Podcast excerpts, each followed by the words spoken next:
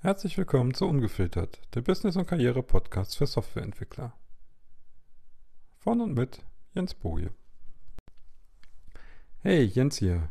Herzlich willkommen zur ersten Folge von unserem Podcast. In der Folge gehen wir mal der Frage nach, ob es diesen Fachkräftemangel für Softwareentwickler eigentlich wirklich gibt und wenn ja, warum eigentlich unsere Gehälter nicht steigen. Also ich habe viele Jahre lang immer gedacht, diesen Soft, diesen, diesen Fachkräftemangel, das gibt es eigentlich nicht. Das ist äh, erfunden und erlogen und erstunken und die wollen eigentlich nur billige Arbeitskräfte und Arbeit, äh, ja, Arbeitskräfte haben. Mittlerweile bin ich mir da tatsächlich nicht mehr so sicher an der Stelle. Ähm, ich kenne mittlerweile genug Firmen, die haben tatsächlich Probleme, Leute zu finden. Und zwar die richtigen und auch die qualifizierten. Ähm, Im Gegensatz zu früher, ich meine, der erste Schluss ist ja immer mit Fachkräftemangel zu vergleichen, irgendwann diesen Fachkräftemangel nach dem Zweiten Weltkrieg. Und ähm, da denke ich, dass die ganzen Rahmenbedingungen und auch unsere Tätigkeiten eigentlich überhaupt nicht mehr dazu passen, um das vergleichen zu können. Deswegen denke ich, dass es diesen, diesen Vergleich zur Vergangenheit, den können wir da an der Stelle nicht mehr wirklich richtig machen. Das passt nicht mehr.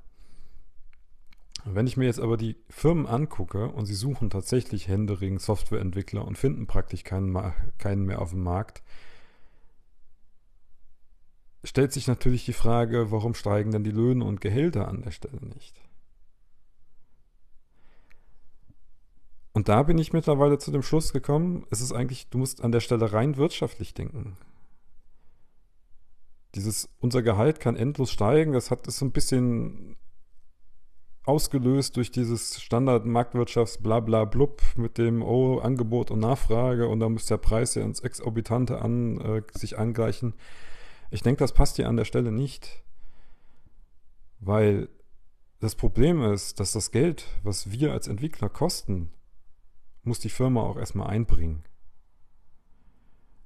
Und das ist einer der, der großen Punkte, den wir Entwickler, denke ich, irgendwie immer wieder vernachlässigen an der Stelle, dass wir nicht betriebswirtschaftlich denken in irgendeiner Art und Weise.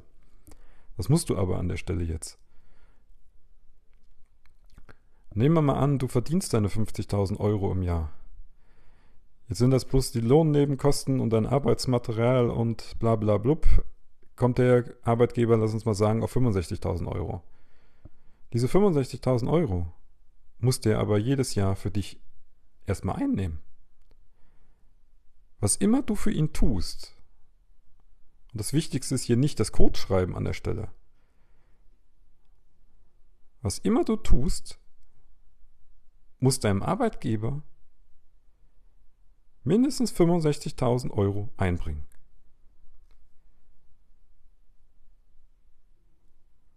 Und das schon abzüglich jeglicher anderen Nebenkosten, die er dann bei deinen Geschäften, was er immer er dann produziert oder verkauft oder vertreibt, macht. Das muss einem klar sein. Und wenn ihr mal selber versucht habt, irgendwas zu verkaufen, und sei es nur auf eBay, Amazon FBA oder also ein billiges E-Book irgendwo hin, dann werdet ihr feststellen, das ist nicht so einfach, diese 65.000 Euro zu verdienen. Und nicht jeder ist die Deutsche Bank, die sich das erlauben kann, irgendwelche Erdnüsschen rauszugeben für die Leute.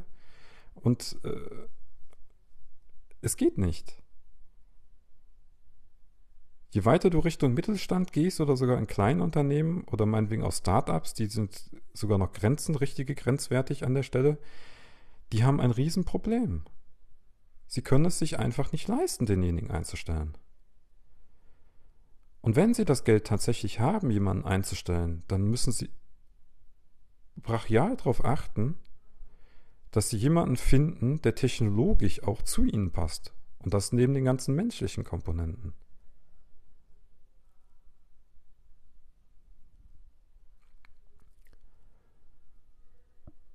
Jetzt könntest du natürlich sagen, okay, dein, du bringst deiner Firma vielleicht einen Mehrwert als 65.000 Euro im Jahr. Das kann sein.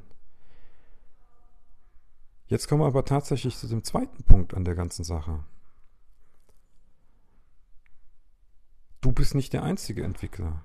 Und du bist wahrscheinlich auch nicht der einzige Mitarbeiter in der Firma.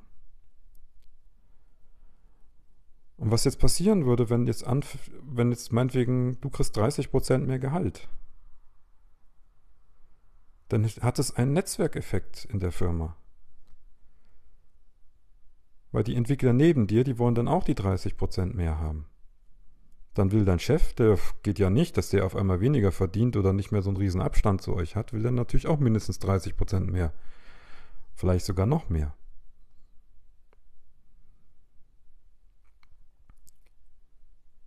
Und dann kommt erst die nächste Stufe.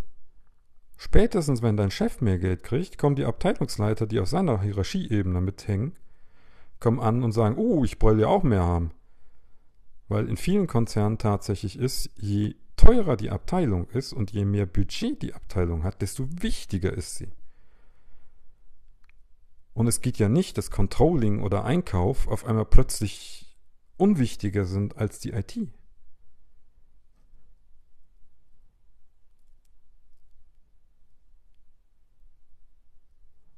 Und da die, je weiter die in der Hierarchie oben, äh, je weiter die in der Hierarchieebene natürlich oben sind, desto mehr wollen die dann auch nicht nur die 30% haben, sondern 40, 40 oder 50. Und wenn die Abteilungsleiter auf, äh, plötzlich überall mehr kriegen und die in den anderen Abteilungen das mitkriegen, ja, dann will auch Controlling mehr Geld haben. Oder es geht ja nicht, dass die Marketingleute auch nicht mehr, auch die kriegen alle weniger als die Entwickler. Und wenn du das jetzt mal über eine ganze Firma hinrechnest, dann steigen deine Personalkosten auf einmal drastisch als Firma. Und Personalkosten sind fast üblicherweise die höchsten Kosten, die so eine Firma hat.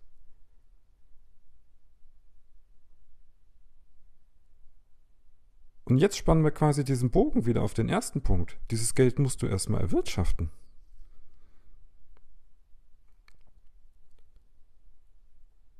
Meine, die Bank kann vielleicht das Geld jetzt wieder aus dem Nichts erschaffen. Die anderen müssen irgendeine Dienstleistung dafür erbringen oder ihre Produkte verkaufen. Oder, oder, oder.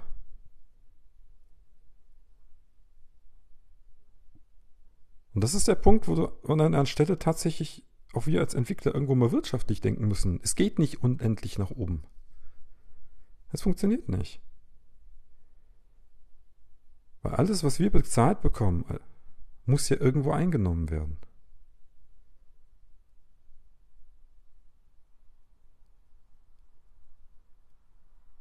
Gleichzeitig heißt es aber auch nicht, dass es eine Deckelung an der Stelle gibt. Es gibt Wege drumherum.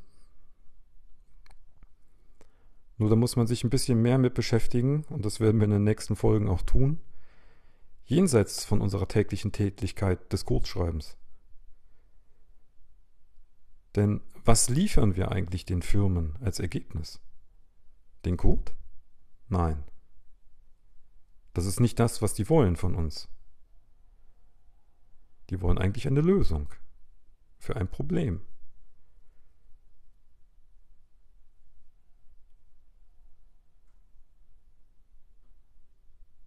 Und genau das ist es eigentlich. Wir haben jetzt in der ersten Folge einfach mal abgehandelt, warum denn die Gehälter nicht unendlich steigen können eigentlich. Und das ist tatsächlich ein rein wirtschaftlicher Aspekt. Das, was du kostest, muss erstmal eingenommen werden. Wenn die Firma das dauerhaft nicht einnehmen kann, dann geht sie kaputt. Wenn sie kaputt geht, sitzen alle Leute auf der Straße. Das ist neutral. Das, denke ich, ist weder gut noch böse oder sonst irgendwas.